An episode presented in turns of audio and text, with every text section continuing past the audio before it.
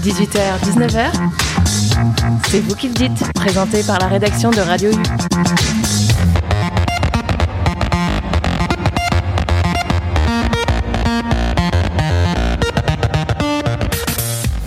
Bonsoir à toutes et à tous, vous écoutez Radio U sur le 101.fm FM et en DAB+, à Brest. Il est 18h, c'est votre quotidienne d'information locale, c'est vous qui le dites. Ce soir, c'est moi Antoine qui prend le micro pour une émission spéciale. Du 13 au 19 novembre se déroule la semaine créative, la semaine étudiante de l'esprit d'entreprendre qui est dans sa quatrième édition. C'est organisé par Pépite, le pôle étudiant pour l'innovation, le transfert et l'entrepreneuriat. Nous aurons ce soir euh, plusieurs invités qui ont bénéficié du dispositif Pépite pour lancer leur projet d'entrepreneuriat. Dieu veille euh, avec moi dans le studio. Bonsoir Dieu veille. Hop, excuse-moi. Bonsoir. Euh, bonsoir. tu es fondateur de la marque de chaussures végétales Umoja. Euh, nous aurons aussi Elodie Rivoile et Paul Cercleron, les fondateurs de Neos, euh, cabinet de sport adapté. Alors tous les deux ne sont pas présents ce soir, euh, mais Pierre-Louis, mon collègue, les a rencontrés hier, on écoutera ça. Nous devions également recevoir Tom Lefaller qui a monté un restaurant grâce à l'accompagnement Pépite, mais il s'excuse, il a un imprévu de dernière minute, ça arrive dans la vie d'entrepreneur, et qui l'oblige du coup sur son lieu de travail ce soir. Et nous avons aussi en studio Jean-Charles Hervio. Jean-Charles, bonsoir. Bonsoir. Tu es responsable régional de Pépite Bretagne. Alors on va commencer avec toi hein, pour décrire un petit peu ce dispositif.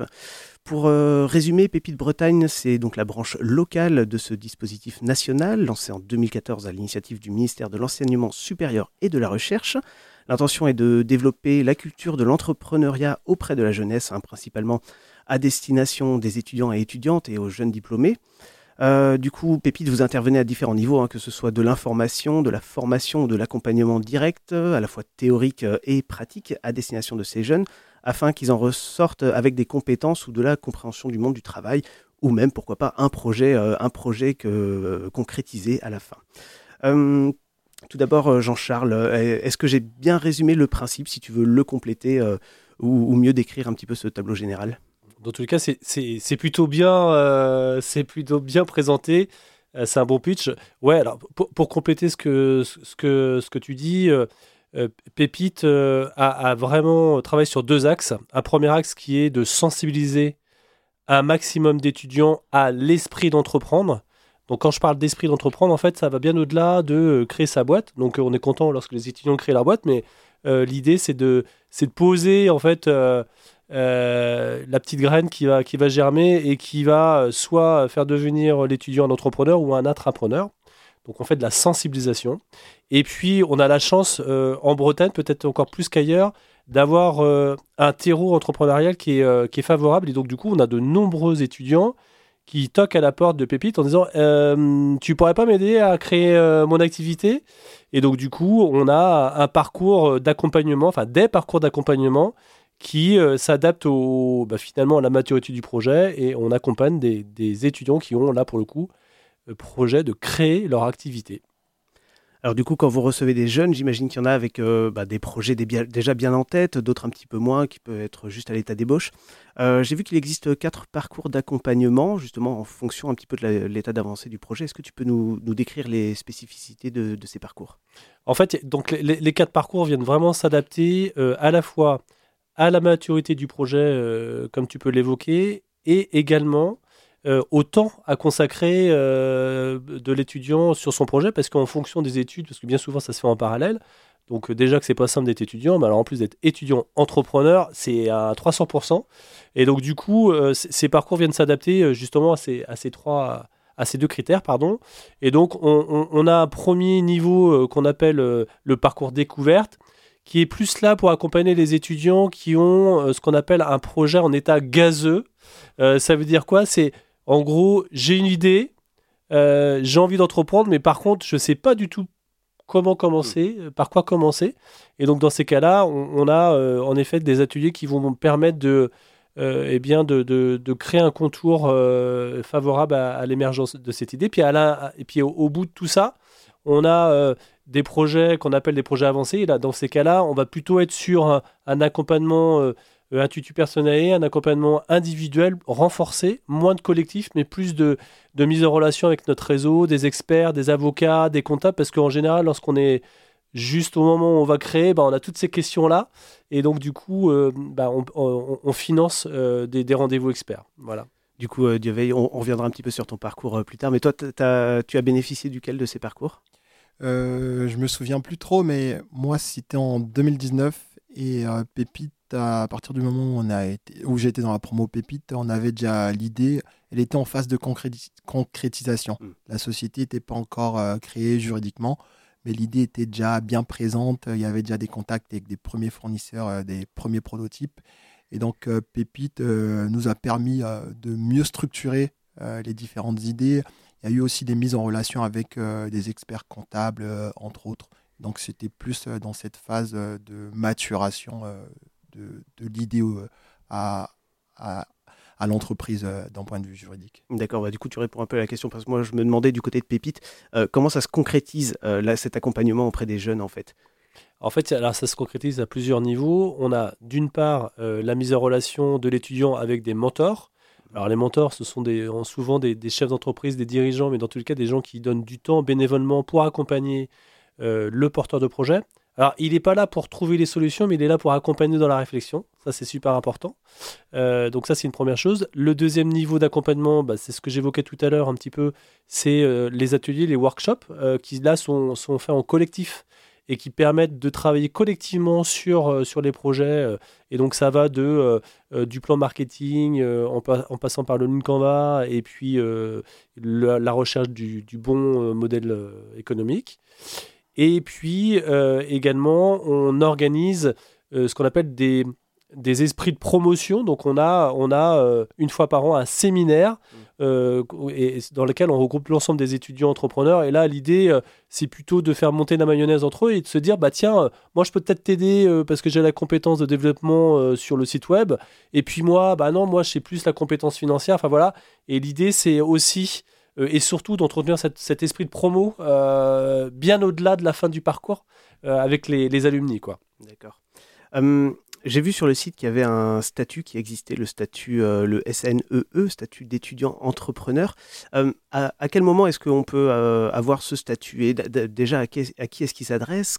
Comment est-ce qu'il faut faire pour l'obtenir? Est-ce qu'il y a des conditions? Est-ce qu'il faut avoir suivi peut-être le, le, parcours auprès de Pépite? Alors en fait, le statut national d'étudiant entrepreneur, il est, euh, c'est régi par une circulaire du ministère. Et donc les pépites, euh, donc euh, puisqu'on nous sommes trois trois pépites sur toute la France, les pépites sont habilitées à distribuer le statut national d'études entrepreneur. Alors, pour obtenir ce statut national d'études entrepreneur, il faut juste candidater au comité d'engagement, en l'occurrence en Bretagne, il y en a quatre. Euh, donc euh, le dernier c'est au mois d'octobre, le prochain ça sera fin janvier, le 24 janvier, mais vous pourrez retrouver ces informations euh, sur le site www.pépitebretagne.fr. Et donc la condition c'est d'être post-bac. Après, aujourd'hui il n'y a pas de critère d'âge, donc bien évidemment on est plutôt quand même à accompagner des étudiants, donc la moyenne d'âge c'est 24 ans, voilà, mais, mais, mais dans les faits, dans la circulaire, il n'y a, a pas de critère d'âge. Ok. Quand, ben, on en a parlé un petit peu déjà tout à l'heure, qu'on est étudiant ou étudiante, voilà, est-ce que c'est pas trop complexe de se lancer justement dans, cette aventure en parallèle de ses études Est-ce que c'est arrivé que ce soit un frein en fait pour certains et certaines de, de voilà de, de, pas réussir à conjuguer ce temps de travail et, et la gestion de, son projet? Oui, ça, ça c'est un c'est un réel frein. Euh, donc, euh, on a certains euh, étudiants entrepreneurs qui démarrent et puis qui ne terminent pas forcément le, cursus. Et, je dirais, c'est pas très grave en fait. je pense qu'il y a un temps pour tout. On peut commencer à travailler sur un projet et puis finalement le mettre de côté. il va quand même toujours maturer et puis on y revient un peu plus tard. Mais oui, en effet, vraiment. Euh, être étudiant et entrepreneur, c'est euh, un engagement euh, et donc ça, demande un engagement de temps, bien évidemment, qui est important. Mais je crois que seras certainement plus à même de, de, raconter cette, ce double emploi. Est-ce que toi, justement, tu as eu des, des difficultés, Dieu veille Moi, j'ai pas eu trop de difficultés parce que quand j'ai fait partie de la promo Pépite, je terminais mes études parce que si je dis pas de bêtises, il me semble qu'on peut bénéficier du statut étudiant entrepreneur même 2-3 ans mmh. après, après ses études. Donc j'avais terminé mes études et ce qui fait que j'avais énormément de temps à consacrer à, à mon projet parce que comme vous avez pu le dire tout à l'heure, c'est très chronophage déjà d'être entrepreneur quand on doit concilier la vie d'entrepreneur avec la vie euh, d'étudiant, on peut par moments euh, se, disperser. moi, j'avais beaucoup de temps et euh, surtout, on était deux parce que je suis cofondateur de Emoja, on était deux. Et mon associé que j'avais rencontré justement à l'UBO quelques années auparavant, je crois, si je dis pas de bêtises, six ans auparavant, on s'était rencontré à l'UBO. Et lui, il avait déjà un, un, pied dans le monde de l'entreprise mmh. parce qu'il travaillait déjà depuis deux ans. Et donc, à partir du moment où on s'est lancé, on était deux, ce qui faisait qu'on arrivait à se répartir euh, euh, les tâches et la charge mentale aussi. Mmh. Et donc, j'ai pas trop bénéficié de la pression dont que peuvent vivre certains étudiants en conciliant les deux, justement.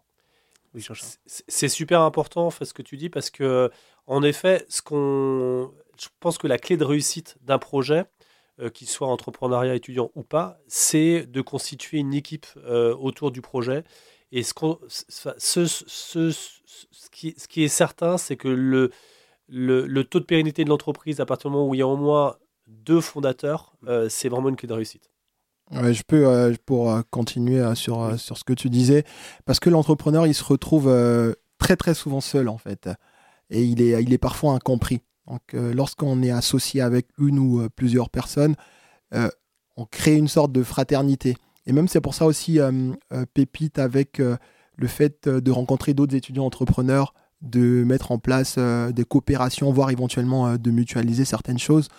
On, arrive à retrouver un certain souffle en fait, parce qu'on se dit là je suis dans une communauté où euh, je me sens accepté, où je me sens, je me sens compris en fait. Je suis pas ostracisé. Mm. Et d'ailleurs même euh, dans le cadre de Pépite, j'ai rencontré euh, une étudiante qui s'appelle Jade Desbiens qui était à, qui était à Nantes si je ne dis pas de bêtises. Et on se compte lorsqu'on s'est rencontrés en 2019, il y a eu des synergies, on a sympathisé. Et deux ans plus tard, on avait fait une collaboration parce qu'elle elle faisait de la customisation sur sur des chaussures. Donc on avait fait une collaboration parce que nous on utilise du liège dans dans nos, dans nos chaussures. On avait fait une collaboration sur une paire de chaussures avec du liège pour raconter une petite histoire. Et cette collaboration a très bien fonctionné. Donc, ce genre de, synergie, de coopération qu'on peut avoir euh, grâce à Pépite, euh, ça sert euh, énormément. C'est important, ça permet une émulation en fait entre les personnes, c'est ça Oui, tout à fait. J'ai une petite question un petit peu pour tous les deux. selon vous, quelles sont les qualités qu'il faut pour se lancer dans l'entrepreneuriat?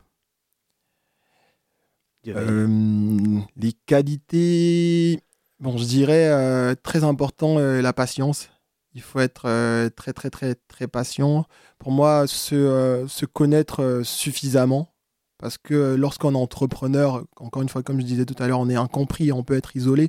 Donc, il faut pouvoir faire face et puis surtout à, ses proches, aux membres de sa famille, et puis de pouvoir imposer son projet, de pouvoir se faire comprendre, se faire accepter. Et à partir, pour moi, lorsqu'on se connaît suffisamment, on arrive à surpasser en fait euh, ces barrières qui sont, euh, qui sont face à nous. Donc pour moi, c'est principalement ça, patience, euh, se connaître suffisamment. Et puis, dernière qualité, je dirais bah, le goût du risque. Je ne sais pas si c'est une qualité ou un défaut, mais le goût du risque, c'est très important. Moi, je compléterais par, par, la, pugnacité, en fait, et la capacité de résilience. ça, c'est vraiment aussi deux grandes qualités qu'on peut finalement euh, qu'on peut avoir euh, au démarrage, mais pas forcément. Quand, quand, je vous dis ça, en fait, c'est que Pépite aussi, euh, finalement, on se, retrouve avec des, on se retrouve aussi comme un révélateur. Et que parfois, on se dit Ah non, mais je suis pas capable de faire ça. Ou voilà. Et puis finalement, une fois qu'on est, on est, on est dedans, bah, on se surprend. Et, et c'est là où en fait Pépite est sécure parce que du coup, bah, c'est un, terrain de jeu qui permet de, de, de, de se dépasser et ça c'est chouette. On va continuer un peu avec toi, Jean-Charles. Euh, cette semaine, là, sur le plan national, du coup, il y a, lieu la semaine créative. En quoi ça consiste exactement euh, Notamment aussi d'un point de vue local? Est-ce que voilà, il y a des temps forts sur le territoire euh, breton? Alors, la semaine créative, elle s'inscrit dans une dans une démarche un peu plus importante qui est la semaine mondiale de l'entrepreneuriat. Alors c'est vraiment là, on peut pas, on peut pas faire mieux. donc et, cette semaine créative, en fait, elle a pour objectif, elle, alors, elle, est déjà soutenue par le ministère de l'enseignement supérieur et de la recherche, et elle a pour vocation ou objectif de mettre en lumière pendant une semaine l'ensemble des initiatives autour de l'entrepreneuriat euh, étudiants. Mm. Et donc, euh, alors, sur le territoire euh, breton et plus particulièrement sur, sur Brest, il y a notamment aujourd'hui le lancement, enfin, on est en train de lancer une action qui s'appelle Fabrique ta pépite. qui a pour objectif, là, pour le coup, de tester des idées de, de, projets. souvent, c'est des projets fictifs.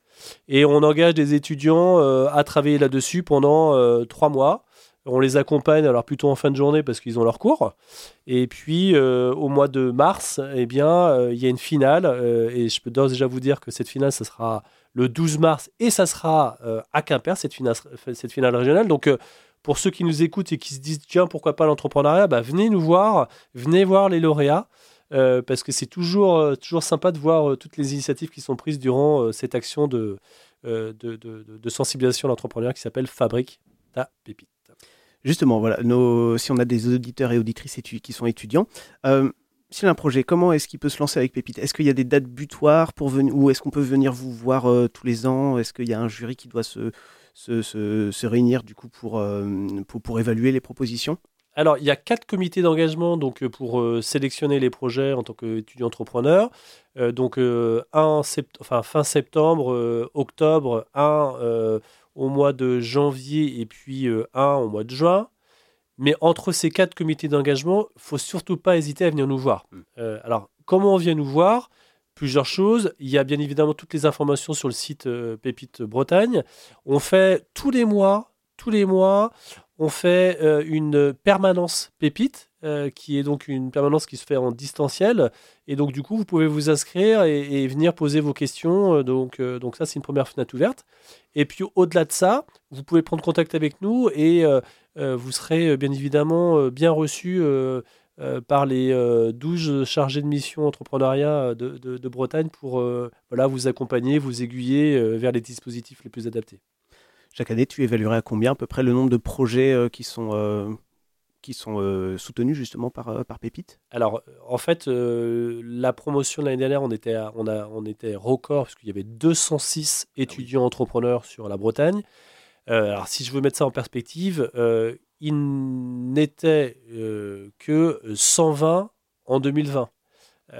donc l'augmentation, ouais, ouais, c'est vraiment, il y, y, a vraiment une grosse accélération autour de l'entrepreneuriat et c'est pour ça d'ailleurs qu'on a structuré davantage l'accompagnement euh, grâce à des parcours que tu n'as pas connus, puisqu'en fait, on, avait un, un, accompagnement un peu plus large, mais là, on a resserré de façon à être un peu plus euh, précis dans l'accompagnement.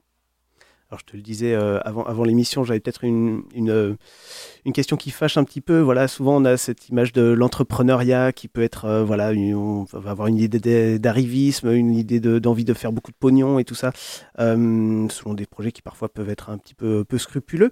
Est-ce que voilà, c'est un critère ça qui est regardé chez Pépite justement, un côté éthique en fait dans les démarches des, des jeunes? Alors oui, le côté éthique, il est regardé, bien évidemment. On ne finance pas euh, des projets euh, qui seraient euh, en dehors de nos, de nos valeurs. Ça, c'est une, une première chose, mais ça paraît, ça paraît certainement évident. Par contre, lorsqu'on va auditionner les, les, les, potentiels étudiants entrepreneurs, on va jauger, juger la capacité du porteur de projet à mener son projet, à, le, à vraiment à, à, être organisé pour le, pour, pour le suivre.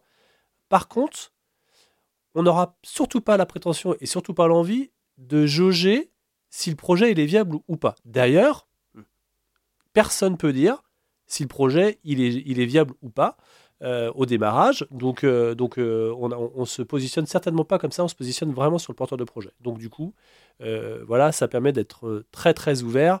Et, et, comme je le disais tout à l'heure, nous, l'une de nos valeurs, l'une de nos valeurs, pardon, c'est l'ouverture.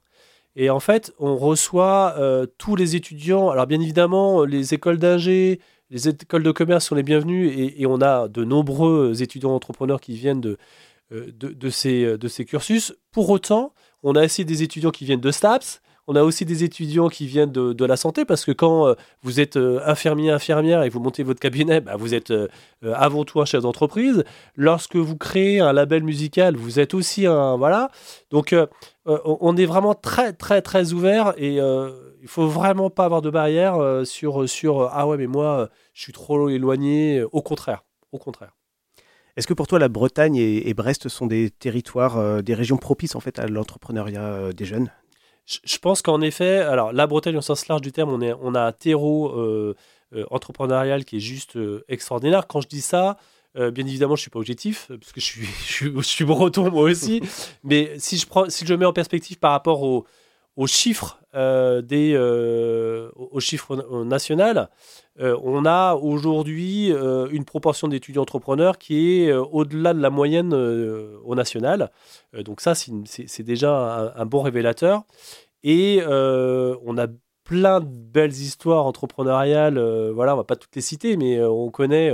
On connaît les Leclerc, on connaît les Yves Rocher, on connaît les, les Guillemot, on connaît tous ces gens-là qui, non seulement ont créé en Bretagne, mais ont conservé leurs sièges sociaux en Bretagne. Et ça, c'est une vraie particularité et un vrai marqueur au niveau de la, de, de la région Bretagne. Pour finir, est-ce que tu aurais un exemple d'une entreprise locale que tout le monde connaîtrait et qui, euh, qui s'est lancée grâce à Pépite? Ah là là, ça c'est une question qui est un peu... Euh, Après que tout le monde connaît, bon, ça peut être euh, sur le territoire brestois. Alors sur le territoire, alors plus largement, on a, on a plusieurs belles histoires qui ont, qui ont été créées, qui ont créé il n'y a pas très longtemps. J'en ai une en tête là qui s'appelle Daneo. Daneo, en fait, c'est c'est un, un projet euh, qui est intéressant parce que euh, c'est un projet sportif, d'accompagnement sportif. Euh, lors, et donc, l'idée, c'est d'accompagner les patients qui ont souffert d'une lourde pathologie et donc de les, de les réintégrer petit à petit via le sport. Donc ça, c'est un, un, projet qui aujourd'hui fonctionne euh, plutôt bien. On a d'autres projets euh, euh, donc liés à de l'assurantiel. Enfin voilà, je ne vais pas tous les citer, mais il y en a, y en a un paquet. En fait, pour répondre plus, plus, largement, sur les 450 étudiants entrepreneurs qu'on a accompagnés depuis 2018, il y en a, il y a eu à peu près 160 créations d'activités qui ont eu, qui ont débouché. Donc, donc voilà. C'est un bon ratio. Ouais, c'est pas mal. Merci beaucoup euh, Jean-Charles Herviot, responsable régional de Pépite Bretagne, d'avoir répondu à nos interrogations sur Radio U. On invite donc euh, bah, les étudiants et étudiantes hein, qui auraient des projets à ne pas hésiter à contacter Pépite Bretagne pour bénéficier du coup bah, d'un accompagnement. Comment est-ce qu'on peut vous contacter? Alors sur le site Pépite Bretagne, c'est le plus simple. Et je rebondis juste, surtout, pas que, mais euh, on est en manque d'entrepreneurs au féminin. donc voilà, pour une simple bonne raison, c'est que parfois, euh, euh, les, les, filles ont tendance à être un peu euh, moins arrogants ou dans tous les cas, moins avoir confiance en elles. Et, et donc, du coup, on. Bridées. Bridées, ouais. Elles sont bridées. Ouais. Et donc, du coup, on travaille encore plus d'arrache-pied pour qu'on arrive à la parité. Et pour l'instant, c'est pas le cas. Donc, voilà. Ok, alors avant de retrouver nos invités suivants qui ont eux-mêmes bénéficié de l'aide de ce dispositif, je vous propose une petite pause musicale et d'écouter Scopiton Cisco avec le morceau Hours.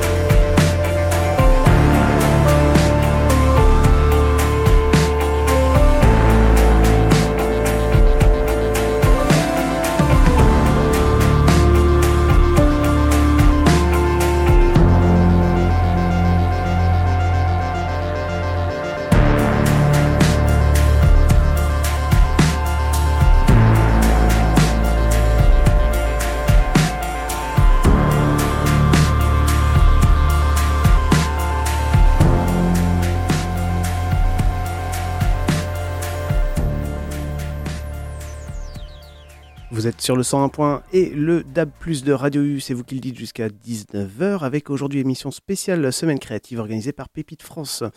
Nous avons en studio un invité qui a lui-même bénéficié du dispositif proposé par Pépite, Dioveil Ngoubou pour l'entreprise Umoja spécialisée dans la chaussure végétale.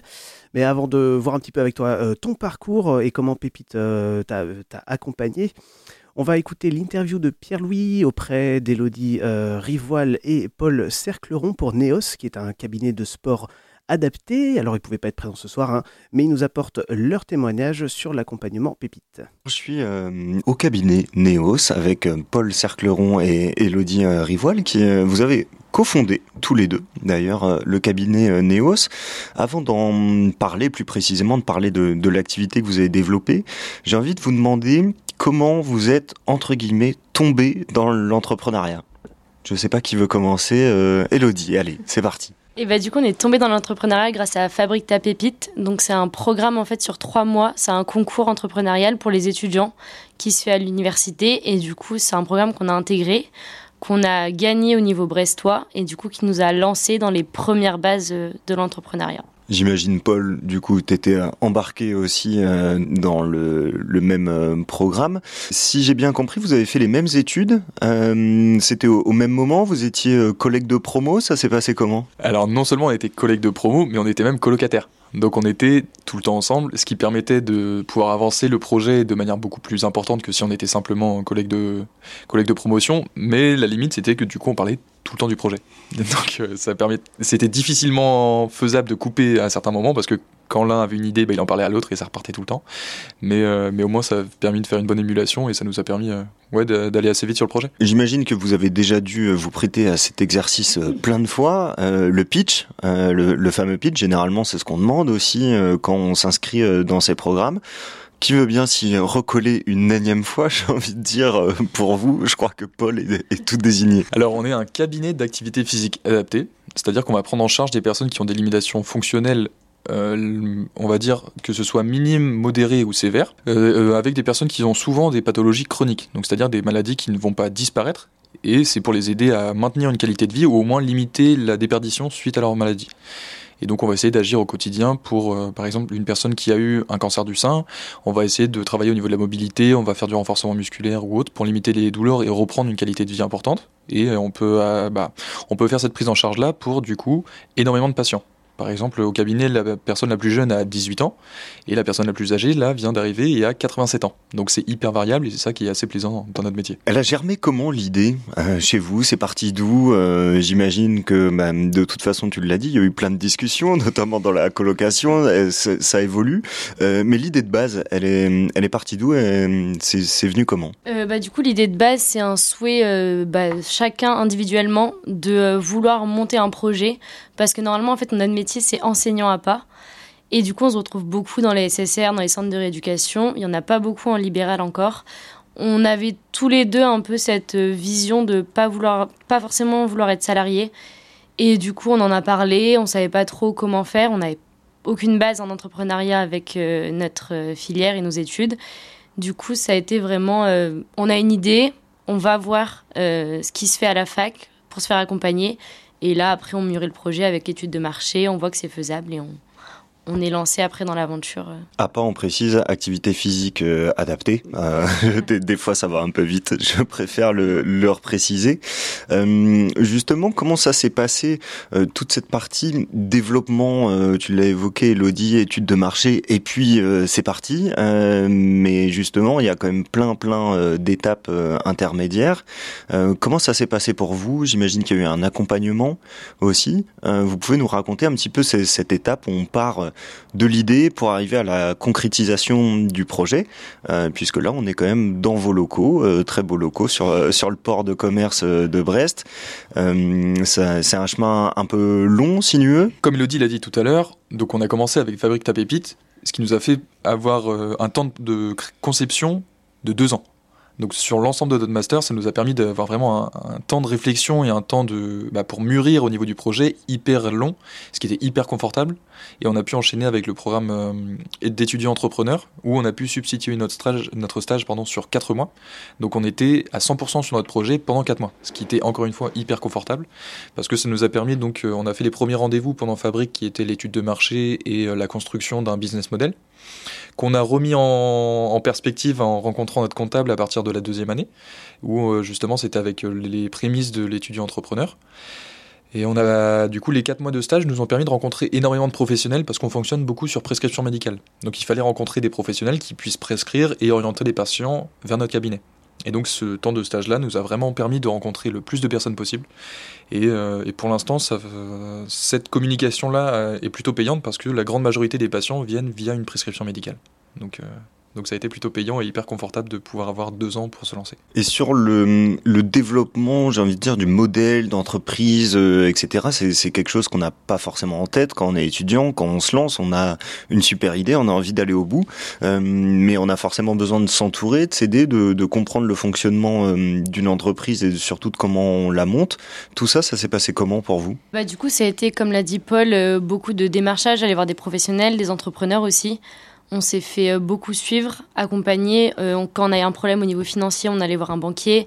Au niveau juridique, on a été voir l'expert comptable parce qu'il y avait un service juridique. Enfin, c'est toujours aller demander à la personne qui s'y connaît le mieux en fait sur le sujet et euh, réussir à bien s'entourer. Je pense qu'un bon entrepreneur, c'est quelqu'un qui s'entoure bien de personnes. On peut pas tout savoir, mais il faut avoir les personnes qui ont les connaissances pour nous les apporter tout au long de la création du projet. Et finalement, euh, à travers ces rencontres, ces discussions, on développe aussi énormément de compétences différentes qui n'étaient pas à la base euh, dans vos études, j'imagine. Ah bah oui, euh, concrètement, en, en STAP, c'est encore plus en, en filière APAS, donc activité physique adaptée et santé, on ne fait que ça. Donc que de l'activité physique au niveau de la santé, de la physiopathologie euh, et autres. Et donc tout ce qui était la partie euh, création d'entreprise, euh, communication, enfin tous les, toutes les casquettes que doit avoir un, créateur d'entreprise, on a dû les apprendre sur le tas. Et c'était au fil de, ouais, des rencontres, on a, on a essayé, comme disait Elodie, de, s'entourer au mieux. je pense que pour l'instant, on a plutôt bien réussi et c'est, c'est en tout cas ce qui nous ont fait, ce qui nous ont fait ressentir. Et ouais, on, on connaît nos limites et du coup, on a essayé de, du plus possible de leur faire confiance et de délaisser, euh, enfin de déléguer plutôt tout ce qu'on pouvait. Donc dès que, euh, par exemple, le statut juridique d'une entreprise, on n'y connaissait rien, on n'y connaît toujours pas grand-chose. On nous a dit qu'il fallait mieux choisir le statut des SARL, on a fait confiance. Donc c'est à peu près comme ça qu'on a essayé de faire euh, sur tous les points sur lesquels on n'était pas formé. Par contre, sur notre expertise, on n'a pas. Forcément, bah là, là, on savait faire et c'est le, le point sur lequel on a été le plus rapidement développé. De ce que j'entends, de ce que vous me racontez, euh, souvent on a l'image euh, de l'entrepreneuriat qui est euh, peut-être pas forcément la bonne, ou euh, voilà, c'est des gens euh, justement où il y a beaucoup de, de, chiffres, de négociations, on fait un peu ça par à pas du gain. Pour vous, j'ai l'impression que c'est une vraie expérience humaine en fait que vous êtes en, en train de, de, vivre, de mener, de développer. Oui, bah c'était vraiment le côté, bah on fait ça pour le côté vraiment passion. Alors, euh, on, a adoré cette partie entrepreneuriat, mais on a adoré aussi avoir les patients, pouvoir euh, bah, monter les projets qu'on voulait, euh, aller développer, par exemple, des soirées thématiques ou faire connaître des pathologies dont on parle pas forcément beaucoup, faire connaître l'activité physique adaptée. Il faut savoir qu'on n'est que trois cabinets là dans le Finistère, donc on en parle de plus en plus au niveau santé, mais pas encore.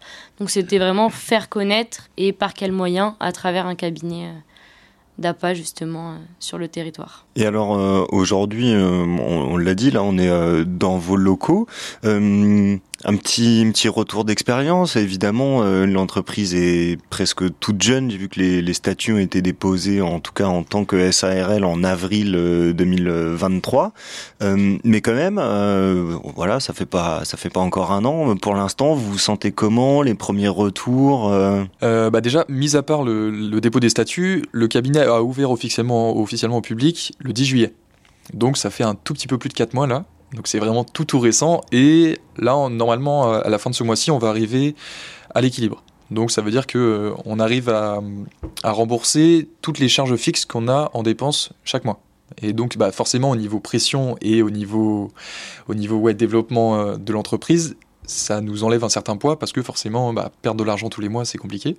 Mais en 4 mois et arriver à, à ce stade-là, on est plutôt, plutôt satisfait. Et, euh, et c'est toujours bien d'arriver à cette étape-là aussi rapidement. Après, maintenant, c'est sûr qu'on doit continuer à se développer parce que bah, ne pas perdre d'argent, c'est bien, mais essayer de pouvoir se rémunérer, c'est encore mieux parce que là, pour l'instant, on se rémunère pas du tout. Donc, euh, donc c'est encore travailler là-dessus et euh, aller voir le plus de professionnels possible et, essayer de se développer. Justement, comment, comment vous vivez? Il y a des dispositifs d'accompagnement qui permettent de, bah, quelque part, avoir une rémunération, même si c'est pas l'entreprise qui vous rémunère euh, directement, ou c'est euh, beaucoup de courage et c'est un pari sur l'avenir? Alors c'est un pari sur l'avenir parce que du coup ça a été retour chez les parents pour euh, démarrer l'activité. Après il faut savoir aussi qu'il y a Pôle Emploi qui peut aider. Si on a fait euh, 610 heures en deux ans, on peut avoir une petite rémunération pour se lancer, ça peut aider. On sait que tout le monde n'a pas forcément euh, bah, ses parents ou de l'aide à côté, mais là non pour l'instant c'est vraiment du 100% on se donne sur le projet et euh, c'est une vision à long terme. Et donc on n'a pour l'instant aucune rémunération d'aucune part? On n'avait pas fait assez d'heures comme on était étudiant pour pouvoir toucher le chômage. Euh, et en fait, on est dans un secteur un peu particulier parce que, ouais, comme on, était étudiant avant, ben, on peut pas toucher les aides ou autres. On a moins de 25 ans, donc on peut pas toucher d'autres aides non plus. Ouais, là, on repose et on vit grâce à nos parents pour l'instant. Donc c'est vraiment un pari sur l'avenir. Je, je, me demandais, euh, parce que là, juste en entrant dans les locaux, euh, c'est quand même beau, il y a du matériel, etc. Vous avez dû faire euh, appel à ce qu'on appelle des business angels, un crowdfunding. Enfin, comment, comment ça s'est monté? Un, Ou c'est un emprunt bancaire, tout simplement? Alors, on a fait plusieurs choses. Tout d'abord, il y a eu un apport personnel de, de, de notre part. On a aussi contracté un, prêt avec euh, un, organisme qui s'appelle Initiative Pays de Brest et qui permet aux jeunes créateurs euh, d'avoir un prêt à taux zéro en fonction de, dossiers et, selon, selon s'ils acceptent ou pas de, nous financer. Et donc on a réussi à nous à contracter, à contracter un prêt comme ça et en plus il y a un prêt de la banque. Donc euh, on a emprunté 40 000 euros à la banque et on a eu deux fois 6 000 euros de prêt à taux zéro donc avec Initiative Pays de Brest et avec 5 000 euros chacun d'apport, donc ce qui fait un total d'ouverture de, 60 000 euros. Et, euh, et, là, on, est encore, on a encore un petit matelas confortable pour voir les mois suivants, donc, euh, donc ça le fait. Quel euh, conseil vous donneriez justement à des, auditeurs, des auditrices là qui seraient en train d'écouter la radio, qui écoutent l'interview et qui se disent ah tiens, euh, moi aussi j'ai une idée, j'aimerais bien euh, développer euh, quelque chose. J'imagine qu'il y a déjà le conseil de jamais rien lâcher et, d'aller au bout de son idée, mais il y en a peut-être d'autres. Bah, moi, le premier conseil, ce serait vraiment de se faire accompagner au niveau, je pense que dans toutes les régions, dans toutes les villes, il y a par exemple des technopoles ou des, associations qui accompagnent les études entrepreneurs pour faire monter l'idée, échanger, aller voir des personnes du même secteur aussi. Nous, je sais qu'on a fait appel à d'autres cabinets, du coup, qui avaient ouvert dans d'autres régions pour voir comment ça s'était passé, se former. C'est euh, mieux on connaît le projet et mieux on a visé la cible, plus on a de chances que ça fonctionne. On ne peut pas être dans l'inconnu.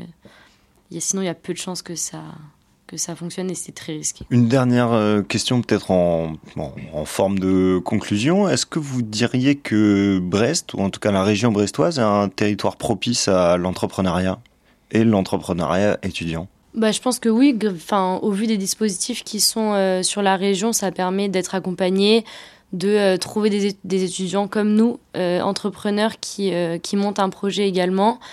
en plus, nous, je sais que dans notre secteur d'activité, on n'est pas forcément beaucoup développé en Bretagne, il y en a beaucoup plus dans le sud par exemple. Donc c'est vrai que là, c'est très propice pour nous, on a juste à voir ce qui se fait dans le sud et venir se ramener ça chez nous en Bretagne. Donc euh, oui, je pense qu'il y a du potentiel et faut pas hésiter. Si on a une idée, de toute façon, on perd rien à tenter, à tenter quelque chose.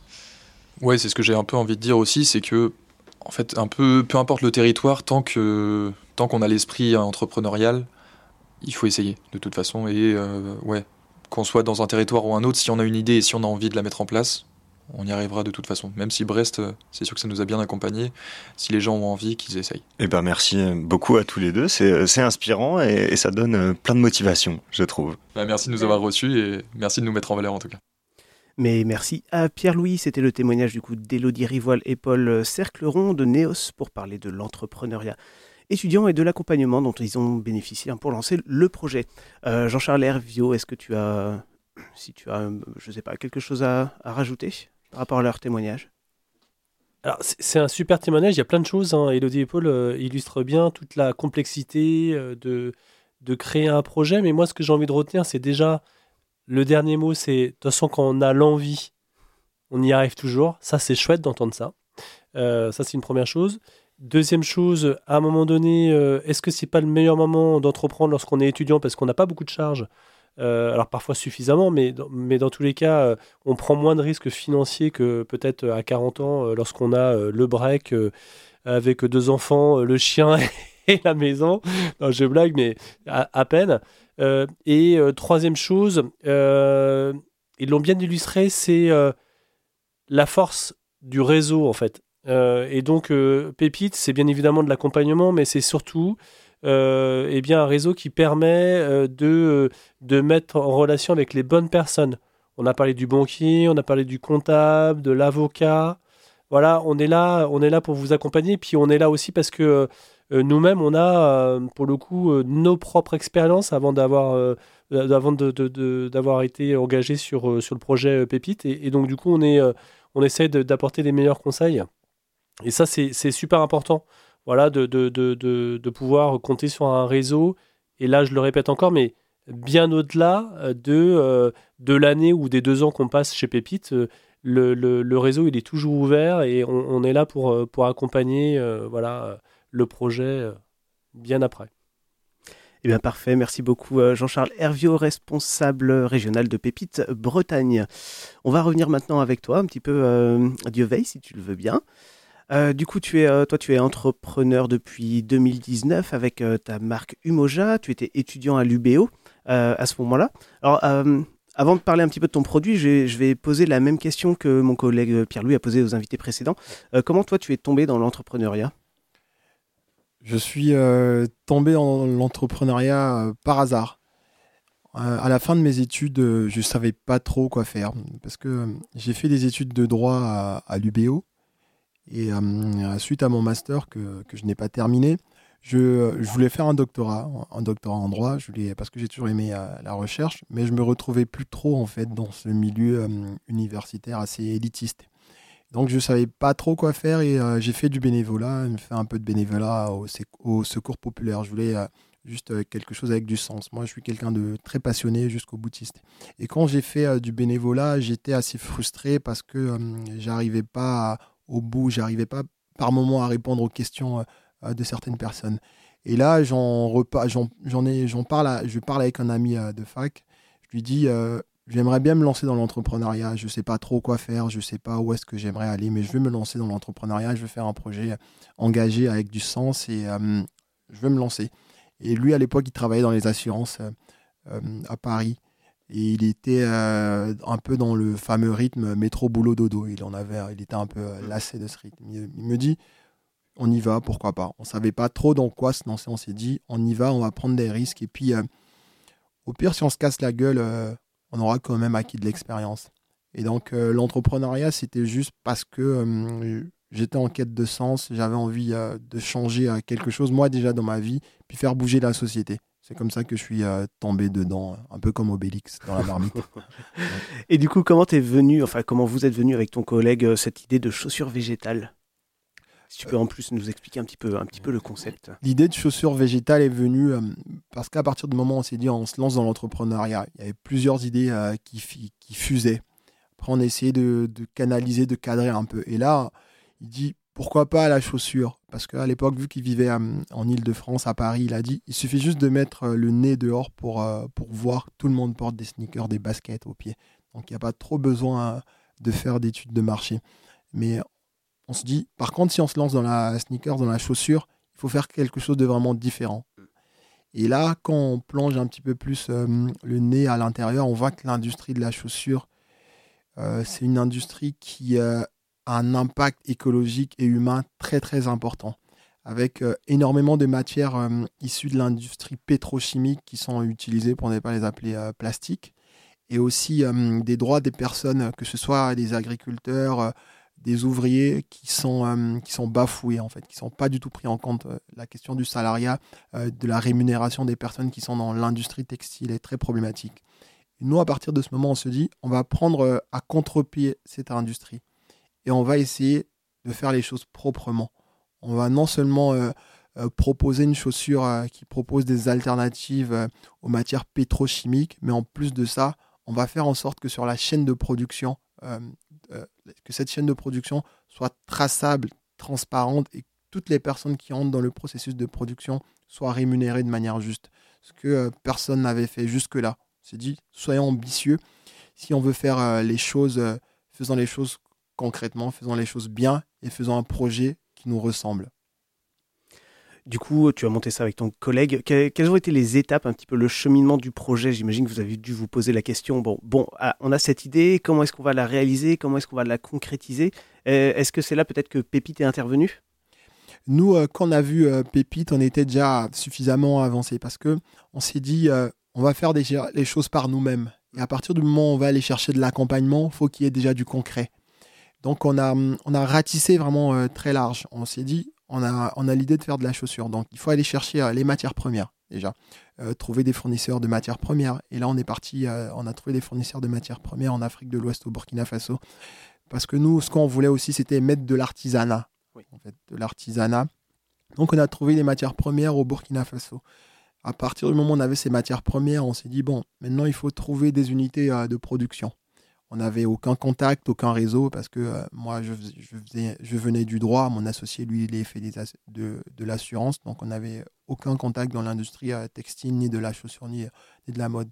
Donc on a cherché des, euh, unités de fabrication de, chaussures. On a cherché France, on a cherché sur le continent africain. Sur le continent africain, problématique parce qu'il y a très peu d'industrialisation sur le continent africain, et on, en Éthiopie, il y a des unités de fabrication de chaussures, sauf que ces unités sont tenues par de gros industriels asiatiques, chinois pour ne pas les citer, avec des conditions de travail assez opaques. Et nous, c'est pas du tout ce qu'on voulait. Donc, on a oublié cette, cette, option de l'Afrique subsaharienne. On a eu des contacts avec euh, la Tunisie, l'Algérie, là où il y a des unités de production euh, qui n'ont rien à envier, parfois des savoir-faire européens. Mais c'était un peu problématique au niveau de la, barrière des barrières douanières. Et là, les dernières options qui restaient, c'était France-Portugal. Sauf que fabrication française, même si on parle de consommer local, ça a un coût.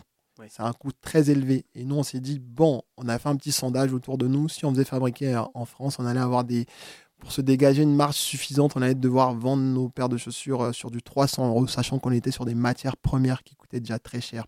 Et euh, on n'avait pas le réseau suffisant pour pouvoir vendre des chaussures, des paires de chaussures à ce prix. Et donc le Portugal, c'était euh, la dernière option parce que on reste sur de la fabrication européenne. Donc il y a cette crédibilité, il y a un savoir-faire qui existe en plus, et savoir-faire de très haute qualité. Et vu qu'on est, nous, l'entreprise était basée à, Brest, en France, on s'est dit, Portugal, c'est juste à côté. Donc, euh, si il y a un grain de sable qui dérouille dans la mécanique, on peut se rendre assez rapidement, assez facilement euh, euh, sur place. Et on a aussi la chance de pouvoir bénéficier de ce savoir-faire de grande qualité et aussi des prix plus attractifs mmh. qu'en France. Donc c'est à partir de ce moment-là qu'on se met à la recherche d'unités de production au Portugal. Là, euh, les artisans, la matière première en Afrique subsaharienne, ça c'était euh, c'était déjà acquis. Et à partir du moment où il fallait trouver ces, ces, euh, producteurs au Portugal, là c'était un gros casse-tête. Et là, heureusement qu'on a tous un meilleur ami qui s'appelle Google, pour ne pas le citer. Et là, on est parti, on a fait un travail, on va dire, de rat de laboratoire, aller chercher, chercher, chercher, passer des heures, des nuits. Et on est tombé sur des forums. Sur des forums, on a trouvé des gens qui, euh, je pense, à l'époque, oui, c'était 2019, et je pense 2-3 ans, non, 5-10 ans auparavant, qui avait euh, travaillé avec des industriels au Portugal. Et il essaie des contacts, des adresses mail. Et là, on récupère quelques adresses mail et on y va au culot. Hmm. On va au culot euh, juste avec des croquis. On, envoie à ces, à ces industriels, on leur dit, nous, on veut faire ces chaussures. Est-ce que vous pouvez nous répliquer ce genre de chaussures? Et là, au bout de, je crois qu'on a envoyé les premiers mails, c'est au bout de 72 heures, on reçoit des premières réponses. On dit, Waouh, Eureka, c'est bon, on les a trouvés. Et là, ils nous disent oui, on peut faire toutes sortes de chaussures que vous souhaitez. On dit parfait. On leur demande de nous réaliser des prototypes. Et là, ils nous réalisent euh, ces prototypes. À partir du moment où on a les premiers prototypes, là, on se dit c'est bon, on peut y aller. Euh, il y a la qualité.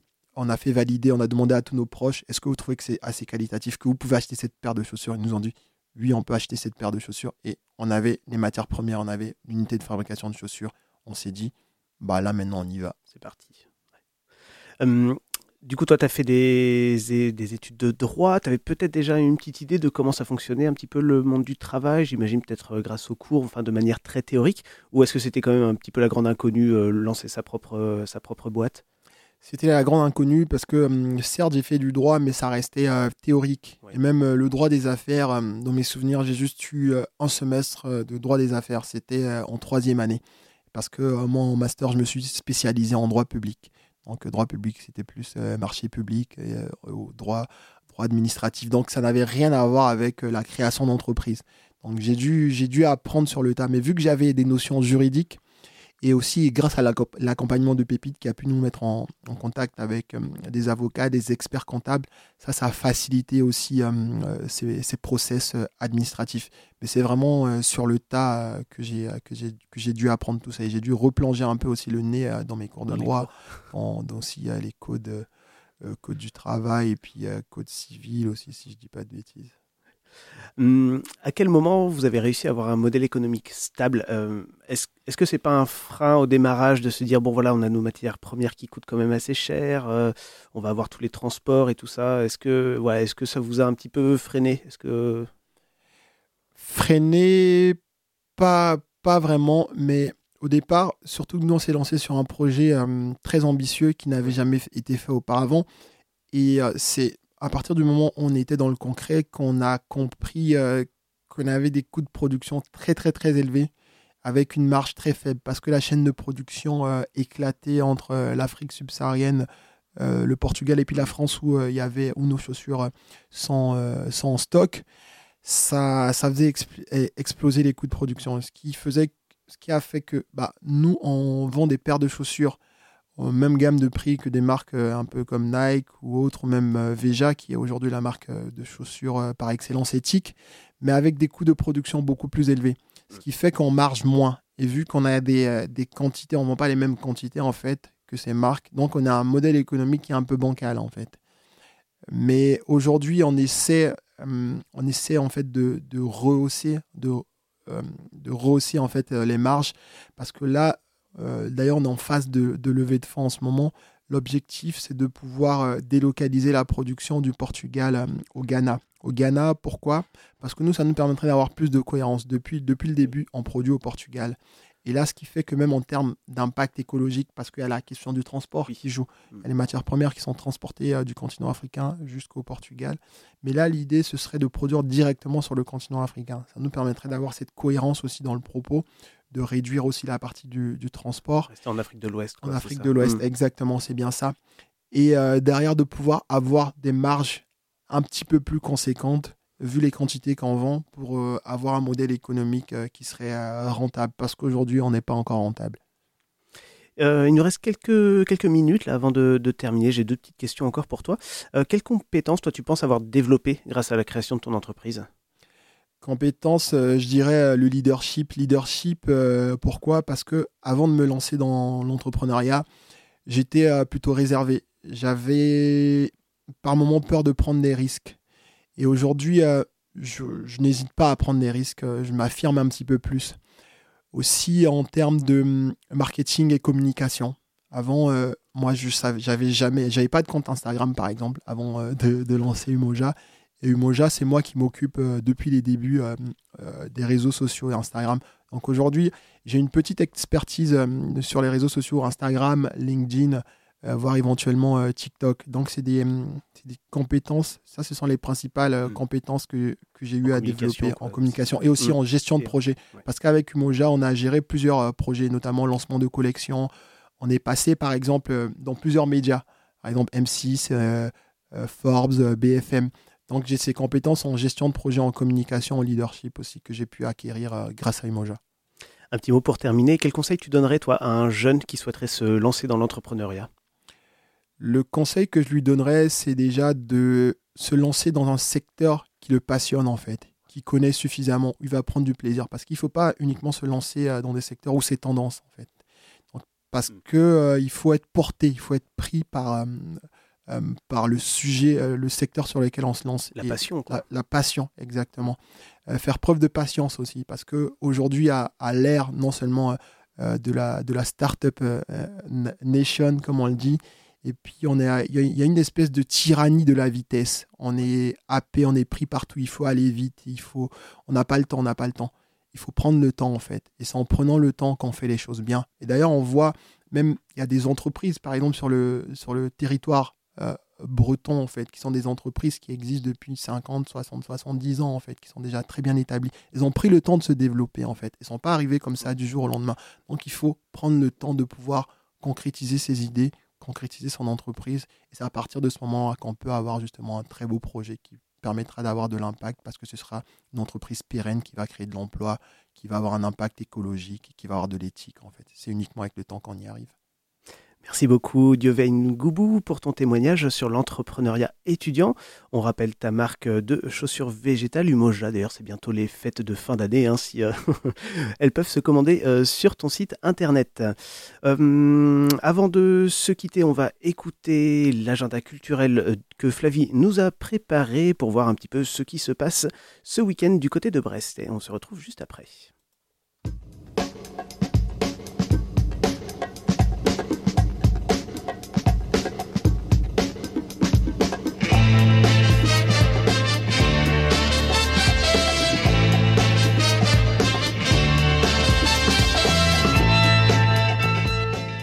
Les petits, j'espère que ça gaze avec vous. On se retrouve comme d'hab pour combler votre week-end en cette mi presque fin novembre. Et je suis désolée, je vais encore vous mettre l'eau à la bouche en vous parlant du plat que vous propose la brasserie Poème ce soir. La farziflette, un mélange de tartiflette et de farce noire cuit au poêle à bois. Et pour y goûter, il faut filer dès maintenant chez Poème pour y être à 19h car c'est premier arrivé, premier servi. Sinon, à 20h30 au Grabuge, toujours pour fêter leur premier anniversaire, vous retrouverez un cabaret d'impro proposé par la Libido. Depuis mardi et jusqu'à samedi, le festival Invisible est de retour à Brest. Pour l'occasion, Radio U sera sur place à la Carène vendredi et samedi soir avec les copains de Fréquence Mutine. Euh, vendredi samedi pour un plateau en direct de 18h30 à 20h.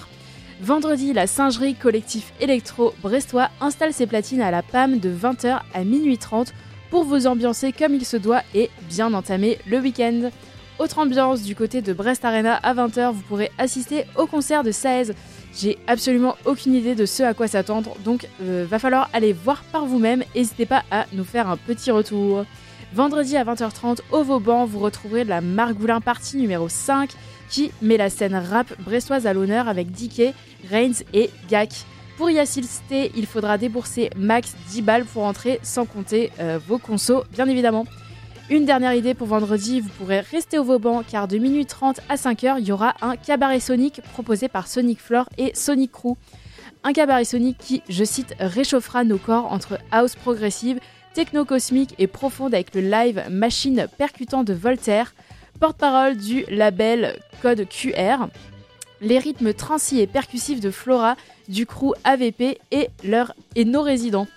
Euh, si ça, ça vous donne pas envie d'y aller, je sais franchement pas ce qu'il vous faut. Les préventes sont actuellement à un peu moins de 15 euros, donc profitez-en. Samedi à 19h30, le collectif Glory Hall vous propose une scène ouverte drague aux enracinés. L'entrée est à prix libre, mais prévoyez minimum 4 euros, même si vous-même vous savez que ça vaut bien plus que ça, clin d'œil, clin d'œil. Comme souvent le samedi soir au Vauban, vous retrouverez une funky touch. De minuit à 5h, Tao King s'installera derrière les platines avec Asco. Samedi et dimanche aux ateliers des Capucins s'installera un marché du monde, temps fort et lancement du Festisol. Au programme, plein d'assauts, des bonnes choses à manger, des stands, lecture de comptes à la médiathèque, des ateliers, des expos, bref, un paquet de trucs chouettos, donc n'hésitez pas à y faire un petit tour. Une autre idée de marché un peu différente, dimanche de 10h à 18h, la Maison pour tous Brest-Saint-Pierre propose un marché de créateurs dans lequel une douzaine de créateurs locaux vous présenteront leurs petites créations. Et sur place, gros gros bonus, vous pourrez grignoter des crêpes. Et c'est tout pour moi les petits, j'espère que vous trouverez de quoi ne pas vous ennuyer ce week-end. Je vous donne rendez-vous jeudi prochain, même heure, même station, pour un nouvel agenda. Et n'oubliez pas, vous pourrez retrouver tous ces bons plans sur la page Instagram et Facebook de Radio U d'ici 19h. Merci à Flavie pour cet agenda et un grand merci à nos invités du soir pour ce C'est vous qui le dites spécial Pépite. Jean-Charles Herviot, responsable régional de Pépite Bretagne, Dievel Goubou, créateur de la marque de chaussures végétales Umoja et Elodie Rivoire et Paul Cercleron pour Neos, un cabinet de sport adapté. C'est vous qui le dites est terminé. Je vous laisse en compagnie des programmes de Radio U et sa playlist. Vous retrouverez aussi notamment à 20h euh, Radio Public et bien sûr l'équipe de la rédaction du C'est vous qui le dites. Ce sera lundi pour une nouvelle semaine. Merci et à bientôt.